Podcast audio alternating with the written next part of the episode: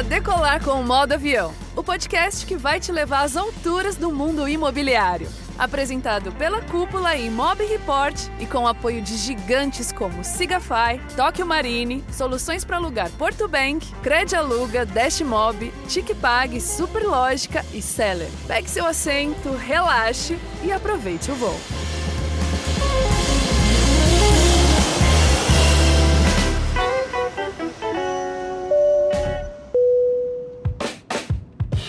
Anamnese familiar. Você seguramente já ouviu essa expressão no contexto do atendimento médico. Sabe aquelas perguntas que o médico faz sobre o seu histórico, entender se existem fatores de risco na sua família, casos de doenças genéticas? Pois bem, essa é uma pesquisa importante que não se baseia apenas em exames laboratoriais, mas numa pesquisa baseada na palavra, que ajuda o médico no diagnóstico do paciente. Tá, mas o que isso tem a ver com o mercado imobiliário? Essa é uma estratégia que vem sendo utilizada por empresas que buscam vender mais de um imóvel para a mesma família. Você sabe bem que durante um atendimento é possível identificar outras oportunidades que não aquela que originou o contato do cliente seja a necessidade de venda de um imóvel para viabilizar a compra do outro, mas também a oportunidade de aquisição de mais um imóvel no mesmo atendimento, de fazer uma venda múltipla. No portal do Imob Report, nós trazemos o exemplo da The Inc. Incorporações, que atua no Rio de Janeiro, e um caso que exemplifica o poder dessa estratégia da venda múltipla. Uma cliente buscava inicialmente uma cobertura, e numa das visitas a um imóvel indicado pelo corretor, essa cliente levou os pais idosos que moram na região para acompanhar a visita. E qual foi a percepção do corretor que atendeu? Ele entendeu que estar próxima dos pais era uma expectativa dessa cliente. E uma expectativa tão importante para a família que, embora não tenha sido o desejo inicial, o corretor que atendeu essa cliente também conseguiu fazer a venda de um imóvel menor para os pais dessa cliente no mesmo empreendimento. Ou seja, o corretor entendeu a necessidade daquela família e ofereceu uma solução que não era a que estava no radar deles de início. E usou para isso argumentos como a segurança, a economia de custos fixos ao se mudar para um espaço menor e o pulo do gato, a oportunidade de uma melhor negociação para a filha na compra da sua tão desejada cobertura. Eu sou o Michel Prado, editor-chefe do Imob Report. Se você quer saber mais sobre cases de vendas múltiplas e como você pode utilizar dessa estratégia para gerar mais negócios, eu te convido a acessar o imobreport.com.br. Olá, ouvintes. Aqui é o Rodrigo Werneck, CEO e estrategista-chefe da Cúpula, e eu tenho um recado para você. Está chegando o Cúpula Summit 2024. O encontro da comunidade imobiliária vai acontecer nos dias 16, 17 e 18 de maio em Curitiba. O Cúpula Summit é a oportunidade de você ganhar conhecimentos valiosos com palestrantes excepcionais selecionados a dedo pela curadoria do time Cúpula. E mais, você, ouvinte do Modo Avião, pode garantir um valor especial utilizando o cupom Modo Avião na sua compra. Basta acessar o site oficial do evento, disponível na descrição deste episódio, escolher o seu ingresso e inserir o cupom Modo Avião, tudo junto em letras maiúsculas e sem acento. Para saber mais, acompanhe o perfil Cúpula Summit nas redes sociais e receba em primeira mão todas as novidades sobre o nosso evento. Te espero lá!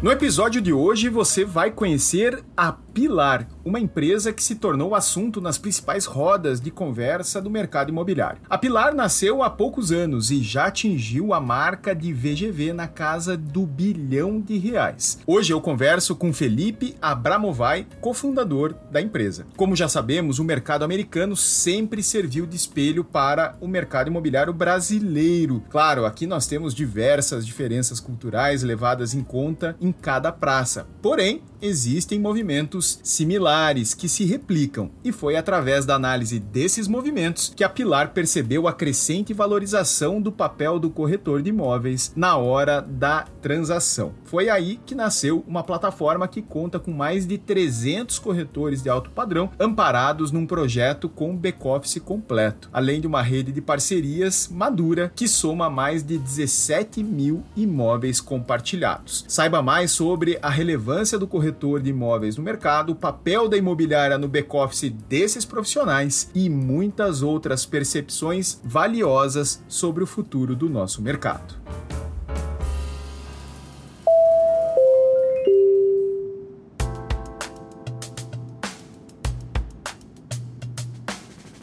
Felipe, seja muito bem-vindo ao Modo Avião. Obrigado, Rodrigo. Obrigado pelo convite. Um prazer estar aqui com você. Maravilha. Vamos, vamos conversar sobre uma das empresas sobre as quais eu tenho mais ouvido falar nos últimos meses. Uma empresa que é sensação no mercado imobiliário de São Paulo, capital. Você é um dos cofundadores da Pilar. Vamos, vamos contar essa história aí para o mercado imobiliário brasileiro. Provavelmente pelo Brasil afora, pouca gente ouviu falar da Pilar, mas é um modelo de negócio, eu diria, já testado, validado nos Estados Unidos e que aqui no Brasil certamente encontra um, um, um terreno fértil aí para se expandir pelas, pelas médias e grandes cidades do, do, do, nosso país. Felipe, me conta quem é a Pilar. Quem é a Pilar? Me fala um pouco da tua trajetória também, dos teus sócios, cofundadores, de onde surgiu esse projeto. Legal. Não, é, mais uma vez, prazer estar aqui. Acompanho o trabalho que vocês fazem na cúpula e também no, no podcast, então uma honra. É, contando um pouco da Pilar, vou, vou, começar aí pela, pela nossa história, né? Minha, do Luiz e do Rafa. A gente começou trajetórias diferentes, então eu e o Luiz mais parecido, o Rafa diferente. Eu e ele, a gente se formou na, na FGV em, em administração, eu acabei me formando em direito também. É, fui trabalhar no mercado financeiro, então acabei indo trabalhar em fundo, enfim, trabalhei em fundo de ação, é, passei por consultoria. O último fundo que eu tava era um fundo de VC, que investia em startup é, early stage, então que estavam começando. Sempre fui um aficionado por tecnologia, gostava de acompanhar a tendência que estava acontecendo. E o, o, Luiz, ele é, também foi para fundo, mas ele foi para fundo imobiliário, né? Ele teve uma passagem por um family office, enfim, aí acabou migrando para esse fundo imobiliário, é um fundo que recentemente foi comprado pela XP. É, e, e, a gente se conhece há 20 anos, sempre tinha discussões de, de, de, empreender, empreender fazendo o quê, né? E acabava que a discussão sempre ia um pouco para a intersecção entre mercado imobiliário e tecnologia, né? Ele pelo lado do mercado imobiliário, eu por tecnologia. Começamos a estudar muitos modelos, movimentos que estavam acontecendo fora do Brasil e, e, a gente encontrou uma tese, na verdade foi uma empresa que fazia parte de uma tese maior, a empresa chamava Side, uma empresa americana, e ficamos estudando essa tese seis meses. O Rafa se juntou com a gente nesse nesse, nesse estudo. O Rafa é engenheiro da computação, é, trabalhou, foi o primeiro funcionário de uma empresa chamada Conduto, uma solução de antifraude para e-commerce. A empresa foi vendida para Boa Vista, o Rafa ficou lá nove anos, enfim, ficou bastante tempo. E a gente encontrou ele no momento da transição ali, né, de burnout, ir para Boa Vista, fazer outra coisa, e ele acabou se juntando com a gente. Então, basicamente, assim que a gente se juntou, e aí a gente fundou a Pilar em setembro de 2021. Enfim, vou te também contar um pouco da tese, o que, que a gente viu. É, basicamente, a gente viu que mercados maduros estavam. É, existe esse movimento que acontece, né? Primeiro você tem uma onda de agregadores, né, de marketplaces de forma geral. Então, é, nos Estados Unidos você teve uma série de agregadores, teve a Zillow, talvez a mais representativa, mas tem Open Door, enfim, tem uma série de players. E aqui no Brasil, e aí nos Estados Unidos, né, mercados maduros, depois a gente viu uma segunda onda, que era a onda da valorização do corretor, né, do, do profissional em si, né, da boutique, é, uma série de serviços, tecnologias estavam surgindo para essa persona. É, no Brasil, essa balança ficou, enfim, totalmente totalmente desbalanceada, né? Então a gente viu basicamente as prop techs aqui, empresas de tecnologia de forma geral, iam é, falar com o consumidor final. Então é, o corretor que é um cliente né, da imobiliária, ele também é um cliente de várias dessas ferramentas, ele acabou ficando esquecido. E foi um pouco nessas conversas, nessa, nessa descoberta. Muito se falou, inclusive, que o corretor ia sair do jogo, né? Sim. Por alguns anos aí, lá para 2017, 2018, a dúvida era: o corretor sobrevive ou não? Tamanho é, é era o entusiasmo com o impacto da tecnologia na transação. Só que não, né? É, isso é, é, um, é um dado interessante que a gente acompanha aqui no mercado americano. O corretor ele participa de mais de 95% das transações. E é um número que cresce há 20 anos. Então, o mercado com mais tecnologia do mundo, o corretor ele participa cada vez mais. É, a gente acredita muito que o, o, corretor ele é a peça, é uma peça fundamental é, na, hora, na, na, na, transação imobiliária. Né? A gente está falando da transação mais importante na vida de 99% das pessoas. É uma transação financeiramente assim, carregada, emocionalmente, né? muito pesada. É uma decisão de vida. É você às vezes muda de cidade, às vezes muda de bairro, gera um impacto né, na sua rotina, na sua família. Carregada é... de emoções, né? Essa decisão, é, entusiasmo, perda, união, separação. Exatamente, exatamente. Perfeito. Às vezes o corretor te encontra no momento de divórcio, você tem um corretor parceiro, né? O corretor de família, né? assim como tem o médico de família, você tem o corretor de família que vai dar uma assistência para você, que vai te explicar sobre o bairro, sobre o prédio, se você está comprando um produto bom, um produto ruim, isso é, enfim, mega relevante na nossa visão. Ou seja, vocês perceberam que os corretores sobreviveriam nesse, nesse apocalipse né, da, da tecnologia e vocês decidiram uh, formatar uma plataforma que agrega diferentes serviços e tecnologias para empoderar esse corretor. É uma imobiliária de fato ou não?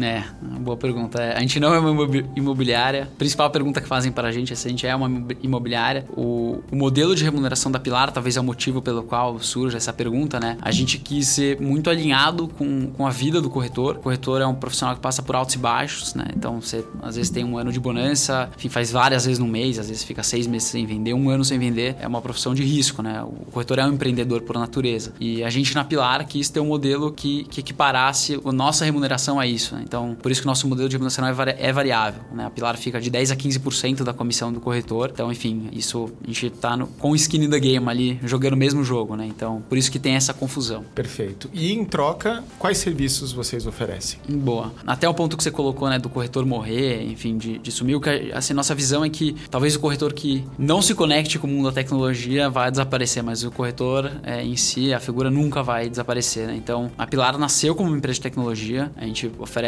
enfim, quebra a cabeça todo dia, tem uma equipe só focada em, em desenvolver soluções para o corretor, para trabalhar melhor, mais eficiente, mais rápido, seja no compartilhamento de imóvel com o cliente, seja em uma parceria com outro corretor, enfim. É, então, o, o, nosso core ali é a tecnologia, e aí, além da tecnologia, a gente tem serviços. Então, tem toda a parte de marketing que a gente oferece, redes sociais, enfim, tem uma equipe de tráfego própria para ver campanha, olhar para dados, o que está funcionando, o que, que não está. Aí a gente tem, além desse serviço de marketing jurídico, a gente que toca todas as transações, do começo ao fim. Como a gente se posicionou também com corretores de alto padrão em São Paulo, são, são transações complexas. É, muitas vezes o nosso time não participa da negociação efetivamente, mas a gente está à disposição para participar, né? Advogado, enfim.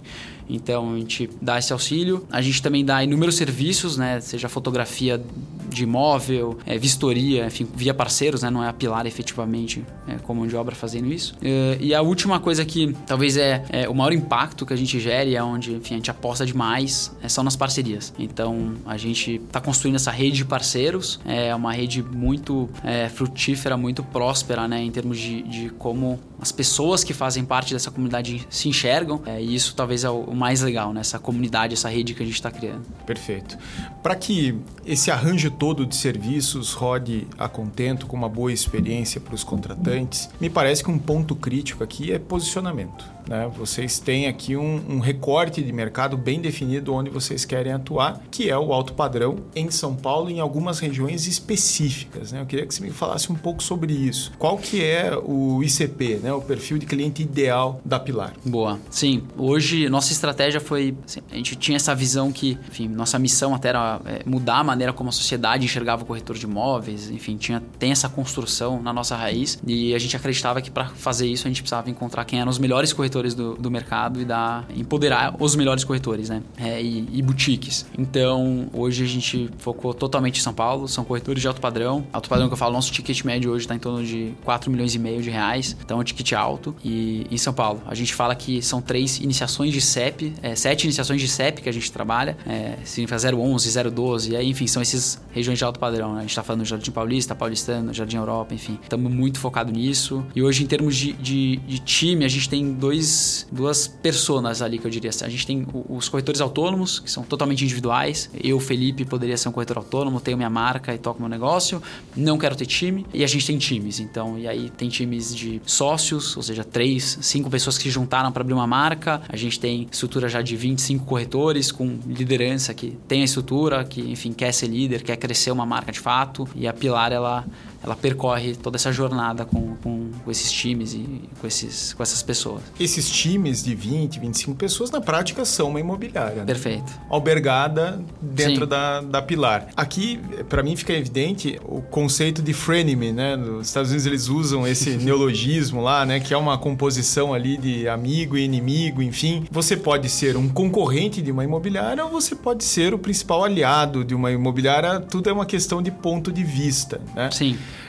qual que você enxerga sendo a principal carência desse público que você está atraindo para dentro da Pilar? É tecnologia? Eu desconfio que seja tecnologia. Posso estar enganado. É marketing? É jurídico? É posicionamento? É clima? O que, que, que vocês enxergam como grande isca? Sim. Acho que tem um tema grande no, no mercado que é tecnologia. Então hoje todo mundo quer estar com a melhor solução, quer fazer parte, enfim, etc. Então tecnologia é core na, na oferta, mas eu sinto que hoje o que o que atrai, o que tem chamado muita atenção é a rede, né? Então, é, as parcerias. Eu vejo que talvez a, a, grande diferença que mercados mais maduros, no mercado americano principalmente, tem para o mercado brasileiro é esse, essa questão de parceria. O corretor nos Estados Unidos ele já trata o outro corretor como cliente, né? Como parceiro. E aqui no Brasil a gente tem, enfim, um problema sério em relação à parceria, né? Tem tem, enfim, inúmeros casos aí de, de portas que se fecham, né? Imobiliárias que, que não querem fazer parceria. Então é um, um tema complexo e, e, na nossa visão, parceria é o futuro.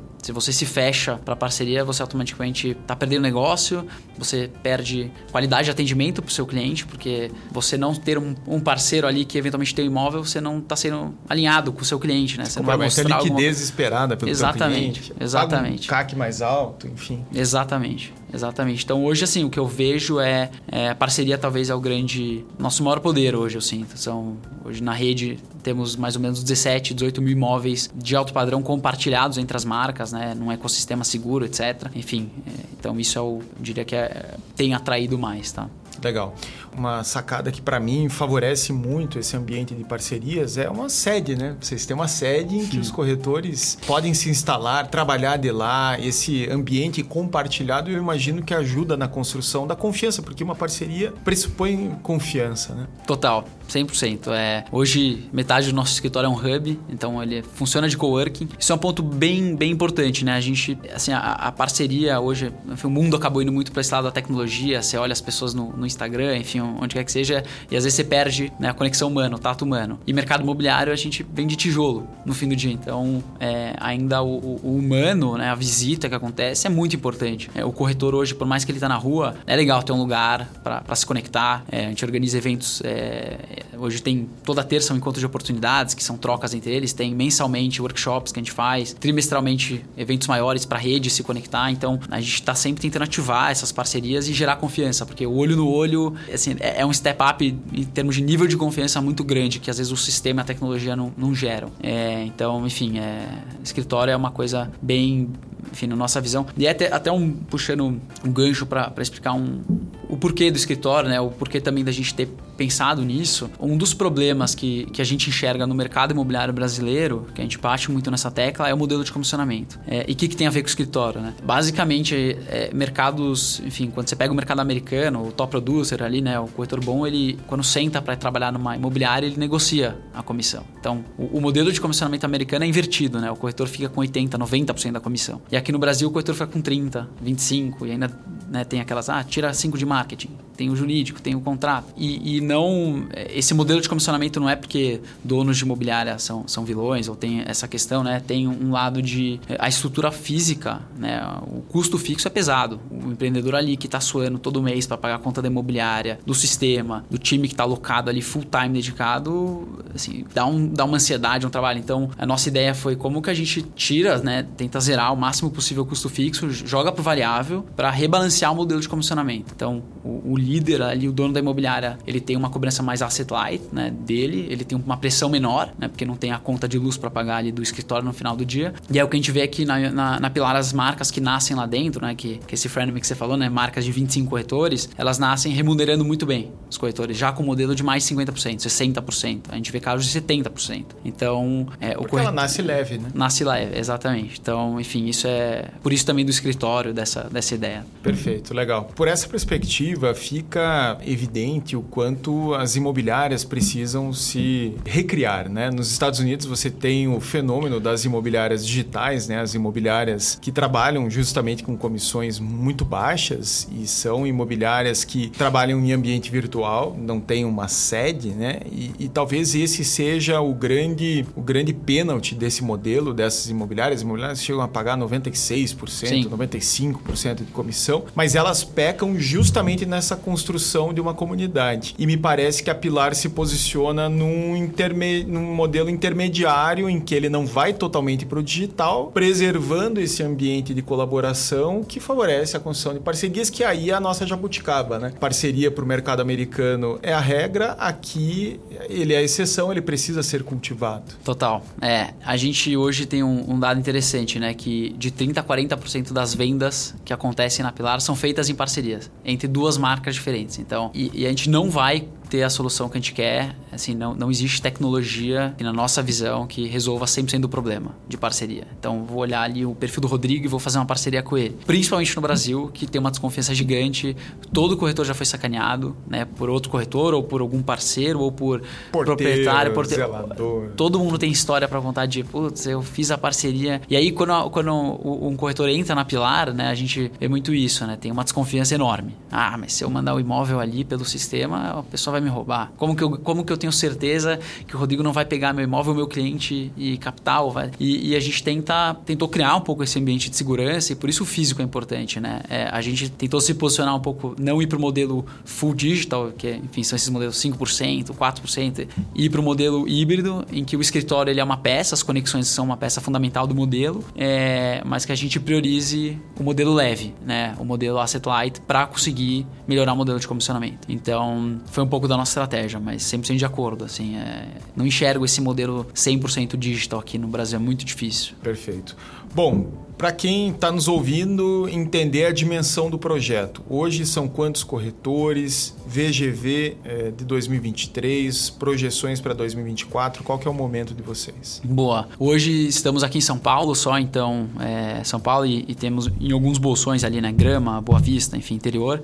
Hoje são 315 corretores na rede, é, 100 imobiliárias, boutiques plugadas, é, 100 times, né, que a gente chama, e o VGV do ano passado foi um pouco mais de um bi, então deu um bi, enfim. E desde o início também 1.3, 1.4 bilhões. E aí teve um crescimento super legal, né, 22 a gente fez 250 milhões milhões e 23 mais de um bi. Então a gente teve um crescimento muito grande ano passado, enfim, a rede puxando muito isso. É, então esses são os, os big numbers, assim.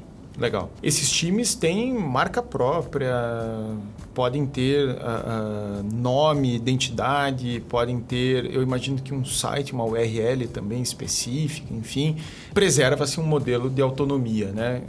Dessa, dessa, dessa identidade, dessa cara do, do, do time. Total. É o que a gente quer. As marcas não operam com o nome Pilar, né? Então a gente tem marcas desde R Lapoyan, que é o Ricardo Lapoyan, trabalha sozinho. A gente tem marcas como dos seus amigos, né? O Homesphere, que é o Sérgio, Thiago e Aldemar, é, super queridos e, enfim, já estão crescendo o time, marca deles. É, a gente tem a Mosaic, marca do, do, Diego, enfim, que tem um papel até na Pilar. Ele tem uma marca de 20 corretores. E, e o legal é que é, a marca, o cliente que está sendo atendido nem sabe né, que o time está na Pilar. Então a gente tentou, na, tentou sempre tentar bater nessa tecla que você é a estrela do jogo, enfim, a gente está como uma marca de suporte infraestrutura.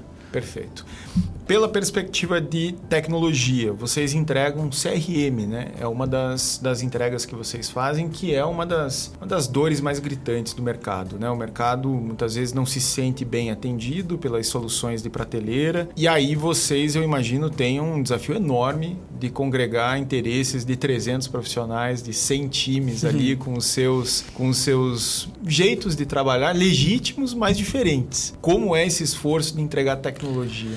É, é um baita desafio. Fácil não é. É né? um baita desafio. A gente sempre brinca que o desafio é como você não vira um Frankenstein, né? Que Sim. vai adicionando tudo que pede, enfim é, a gente tentou construir um, um, sistema que fosse muito bom e que tivesse o necessário, né? Então, a gente viu muita gente pela linha tem que ter tudo, né? Então, tem 50 tipos de imóvel. A gente falou, não, não tem que ter 50 tipos de imóvel. São alguns tipos com mais características. Então, a gente tentou fazer o cadastro, coisas básicas, né? Cadastro de um imóvel ser feito na metade do número de cliques que qualquer é, CRM do mercado faz. Enfim, teve esse lado. E tem o, o famoso jogo de cintura, né? É, sempre precisa conciliar é, disputa lutas, interesses, entender também, né? Ter, ter empatia pelo porquê estão querendo alguma coisa. A gente escuta a gente como time sempre é, sempre trazem muitas soluções e a gente sempre tenta quebrar soluções trazidas em problemas para também pensar se aquela é a melhor solução ou se tem uma solução mais barata, mais eficiente, mais rápida para aquele problema. Então, mas é um desafio. Assim, a gente já fez muita besteira, já criamos uma série de coisas que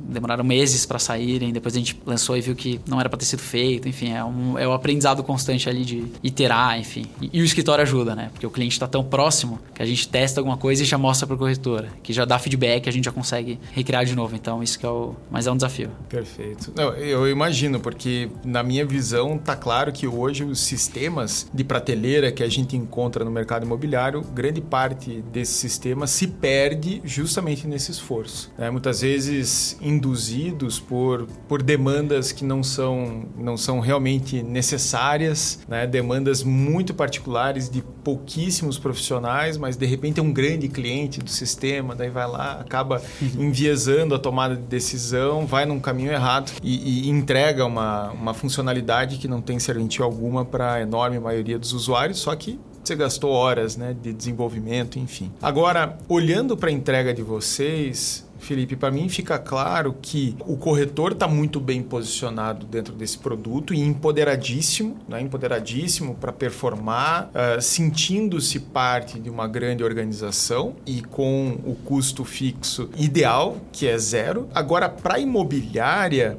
você coloca um grande desafio também de ser cada vez mais relevante em termos de estratégia, em termos de gestão de pessoas, de liderança, mais do que um provedor de serviços, porque provedor de serviços a Pilar já é. E aí a gente coloca a luz na figura do líder desse time que tem que ser um cara que move pessoas adiante, que alavanca corretores de performance normal para um patamar alto de, de, de produção. É por aí, né? Faz sentido sentido. 100%. A gente tinha essa discussão, né? A gente tem muito essa discussão, né? Qual é a função do líder, né? Que, que o dono de uma, de uma marca entrega. E a conclusão é que, assim, não tem certo e errado. Qual é a entrega ideal de um líder, mas a gente viu no mercado algumas lideranças acomodadas que também né, a gente tentou chegar para dar um chacoalhão, de mostrar essa, essa necessidade, né? Todo mundo precisa estar tá se reinventando, inclusive, a liderança. É, hoje, enfim, tem, tem líderes lá dentro que entregam desde mentoria, é, treinamento para corretor, é uma coisa desenvolvida pelo líder, né? Qual, qualquer marcas querendo coisas que às vezes são, são impensáveis no mercado imobiliário, né? Colocando qual é a missão da marca, valores. Antes eu não, não via nenhuma marca com, com, com, esse tema, né? Quais são os valores da imobiliária. E eu vejo que, que a liderança 2.0, né? Que é tá se mexendo, precisa entregar valor para o corretor, senão a gente vai voltar para o mesmo, que é o turnover, né? O corretor entra, olha para a estrutura, por que, que eu tô aqui, começa a se questionar, aí fica com 30%, aí quando dá aquele, aquela, né, o corretor deixa de ser iniciante, começa a ficar muito bom, ele olha para fora, invaliar, olha para fora e fala, meu 70, 30 aqui, essa conta não fecha, eu vou abrir minha marca, vou, vou ser solo, vou para outro lugar. Então, a gente se, sempre coloca para os líderes e a gente também como pilar tem se desafiado muito a que ferramentas que a gente pode entregar para a liderança, porque enfim, eu também é, sinto que tem muito líder que quer, mas às vezes está sem a ferramenta e a gente fica se questionando o que, que a gente pode entregar para essa liderança para ter uma, uma gestão mais ativa. A gente chegou a dar, é, até a gente fez workshop, né, dois workshops de treinamento de líderes lá dentro para assim, liderança, enfim, você sabe, tem que fazer rotina, tem é, é, encontros semanais, quinzenais, tem all hands mensais, enfim, tem uma série de, de rituais, né, que, que a liderança, e a gente está tentando levar isso para os líderes também. Então, é, enfim, é, mas concordo 100%. Quem, que, o líder que não se mexer fica para trás, né? Enfim, o corretor não fica. E é muito. E aí eu falo como líder, né? Como CEO da cúpula, eu me sinto muitíssimo confortável pensando em estratégias de negócio, em prover serviços para o mercado, prover um, um, um ambiente mais desafiador para o meu time trabalhar, de forte crescimento, enfim, mas orientar a minha gestão, a minha liderança pela perspectiva das pessoas, focando em pessoas, é desconfortável para muitas pessoas. Né? Eu não sou um cara super carismático, eu acho que eu sou um bom vendedor, eu transmito confiança, enfim, mas não sou um líder de massas, né? Aquele cara que, pô, venham, né? E as pessoas vêm e, e me seguem cegamente. Não é Você isso. Você é carismático. a autocrítica não me permite. É, é, e aí eu me coloco no lugar do dono de imobiliária que está nos ouvindo aqui. É desconfortável. Você ter que repensar todo o teu estilo de liderança, deixando de ser um provedor de serviços para o corretor, porque eu tenho, tenho defendido nos últimos anos isso, né? A imobiliária provedora de serviços é, é básico. É básico. É o que a Pilar está fazendo. É básico. Né? A questão é que a Pilar está se propondo a fazer isso a um custo de comissão muito mais atraente para o corretor. Ponto. Mas tem que ter. Se você não prover serviço, esqueça. Você vai ficar com os piores corretores condenado a, a, ao ostracismo. Beleza, mas só isso não basta. Você tem que ser o provedor de serviços que lidera pessoas. Total. É, hoje tem uma, enfim, não vou citar, citar nome, né? Mas tem uma, uma um, um, líder que eu tava, que eu conheci de uma imobiliária, não tá na Pilar, é, que desenvolveu uma escola interna para os corretores. Então, um treinamento da maneira como ele enxergava que deveria ser feito, qual que é o nível de atendimento que eles querem. E eu fiquei impressionado, né? Que, enfim, não necessariamente precisa estar na Pilar ou... É, você vê, a pessoa tá lá, modelo de comissionamento antigo e, e se mexeu, viu que o mercado estava mudando, falou: preciso ter uma entrega diferenciada, senão o corretor vai sair. E hoje o que eu sinto dos corretores é que é, aquela visão que talvez o mercado tinha antiga, ah, corretor não se mexe, que corretor é preguiçoso, isso mudou hoje, né? A gente vê uma geração nova, corretores querendo muito conhecimento. Gente a qualificadíssima, é, é, né? é, prova disso, né? Quantas, quantos corretores não consomem o conteúdo de vocês é, atrás de conhecimento, de, de melhorar, de estar tá buscando isso. É, então eu acho que de um lado a gente tá vendo corretores é, querendo consumir conteúdo, subindo o nível do mercado, que é excelente. É, e do outro, a gente começou a ver alguns líderes também pensando o que é uma entrega diferenciada, né? Enfim, e, e aí tem muitos exemplos. Eu já vi, é, vi um caso também interessante de um líder falando sobre gestão de, de patrimônio com corretores, né? Então, é uma baita dor, né? Enfim, corretor é aquela história ganhando variável, enfim. Então, é super importante pensar na gestão financeira, né? o que, que eu faço com o dinheiro, onde eu aplico. E eu vi um líder de marca olhando para isso, né? Que eu falei, putz, que bacana, né? Pensando, indo além um pouco do serviço óbvio, né? Que é, que é isso que você falou, sistema por sistema tá aí no mercado. É commodity, né? Qual é o, o próximo passo que a gente dá? Então, enfim, é, a gente é muito alinhado nessa visão. Quem, quem não se mexer, a gente sente que vai ficar. Tem outros mercados que mostraram isso pra gente. Enfim, a gente, a gente gosta muito, muito do mercado de assessoria de investimento, desse paralelo, e é um mercado que mudou nos últimos 20 anos brutalmente, né? Então, a gente sente que está um pouco nesse, nesse momento do mercado imobiliário mudar também.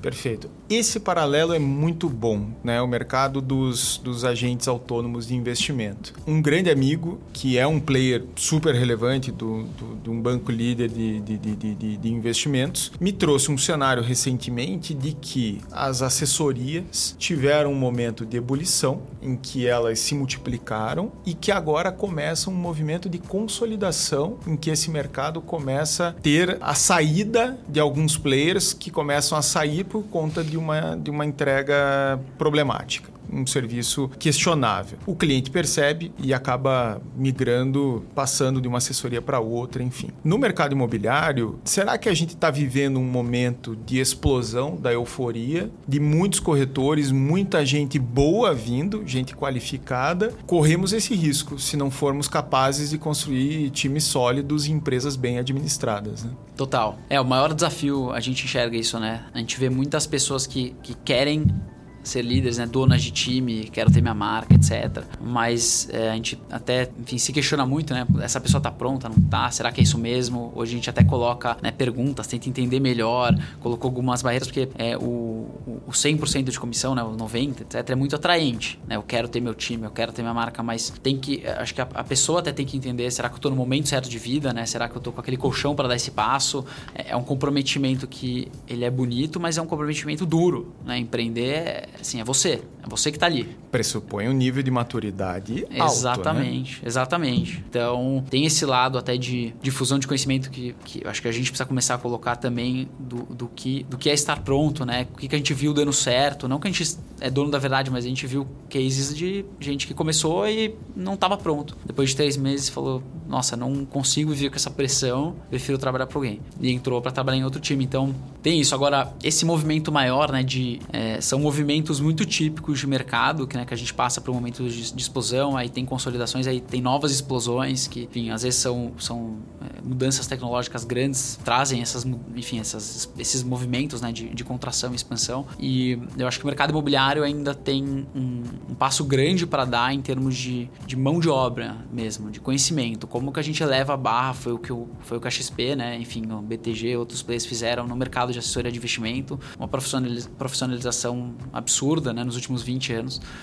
É, metade da minha turma na faculdade virou assessor, que era uma coisa impensável. Ninguém entrava e falava quero, quero ser um assessor de investimento. É, assim como hoje ninguém fala quero, virar, quero ser um corretor de imóveis, né? Quero, enfim. E a gente está tentando mudar isso, né? Como que a gente profissionaliza o mercado, mostra que é uma profissão digna, que é uma profissão que dá para ser muito bom, dá para ganhar dinheiro, enfim. Então é um pouco essa minha visão.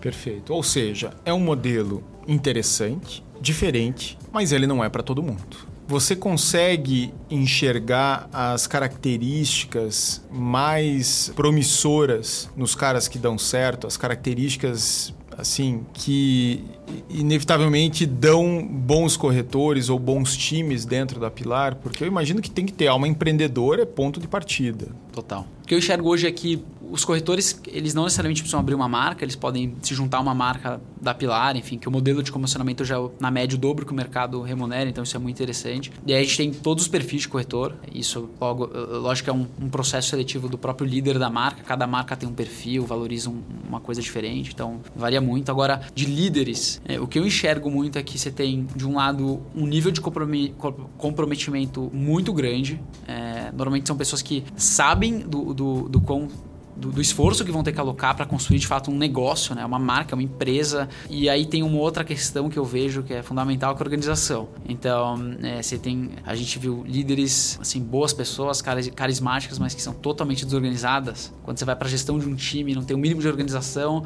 não flui. Então, existe um, um lado ali de, de, organização, existe um lado de resiliência, né? de comprometimento, é, de entrega. E aí tem uma outra questão que que ajuda muito, que não é assim necessária, mas que ajuda muito, que é a pessoa ter passado pelo mercado, né? ter experiência. Então, a gente viu casos dando certo de pessoas com muito pouco tempo de experiência, que construíram marcas super legais, mas na média são pessoas que têm ali seus mais de cinco anos atuando como corretor em algum lugar, é, aprenderam como o mercado funciona, enfim, é, às vezes tem carteira de cliente, o que também gera alguma segurança para o corretor. Então, enfim, acho que é um pouco disso. Perfeito. Olhando mais especificamente para o corretor, que tipo de corretor dá certo no modelo Pilar, que tipo de corretor dá errado? A gente tem uma palavra que é nicho. Então, a gente acredita muito e a gente vê isso nos números que os bons corretores eles nicham. É, a pessoa tem uma especialização, seja um tipo de imóvel, seja uma região, um alto valor. Alto padrão não alto, basta, né? Alto padrão é, um, é amplo, né? É um universo é, é um enorme. Universo né? enorme exatamente. É, alto padrão onde, né? Qual é o tipo de, de imóvel que você trabalha? Você pode trabalhar tipo, tem uma marca específica que é, é trabalha no alto padrão, obviamente, né? Jardim Europa, casas acima de 6 milhões de reais. Isso aqui, é um recorte. Aqui, ali, é, isso é um recorte. Isso é, é nicho, de verdade. Isso é nicho. Assim, hoje bairro não é um nicho. Eu trabalho no Jardim Europa. Mas Jardim, é gigante. Quantas realidades ali dentro.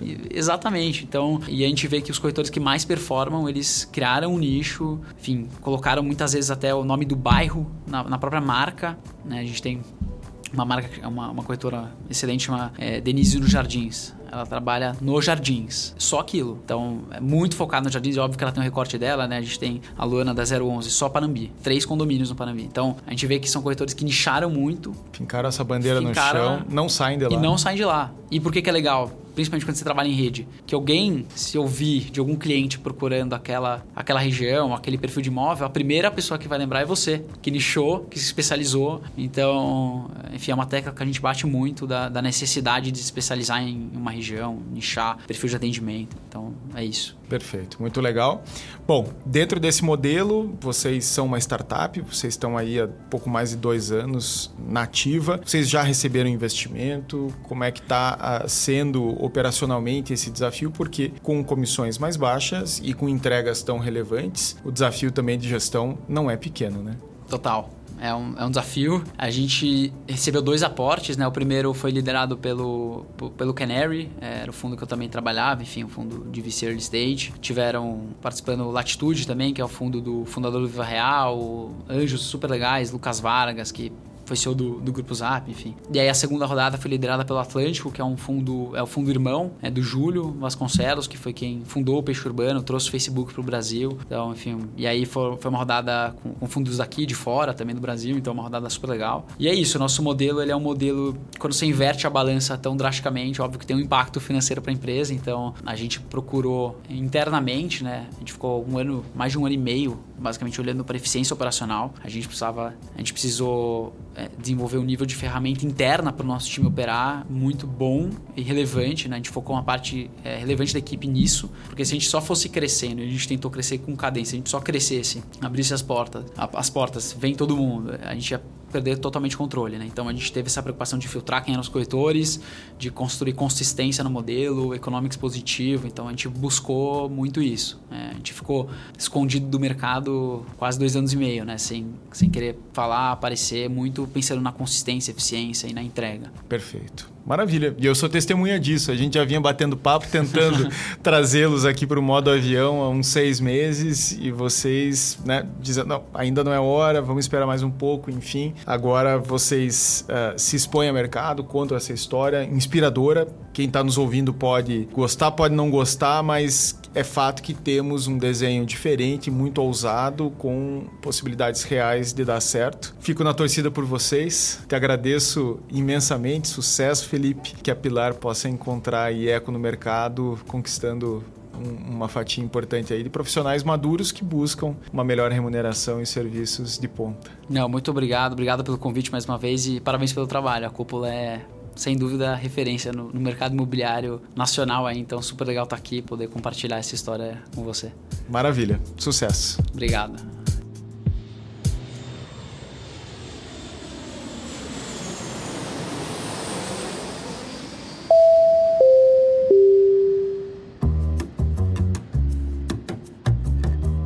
Chegamos ao fim de mais um episódio. E aí, o que achou da minha conversa com o Felipe? Deixe o seu comentário na caixa de perguntas logo abaixo, que vamos ler com toda a atenção. E você já sabe da novidade: todos os episódios da terceira temporada do Modo Avião também estão no YouTube. O link do canal está aqui abaixo na descrição. Se você gostou do conteúdo, compartilhe com os colegas e amigos para podermos continuar a produzir um material de qualidade. Um abraço e até a próxima.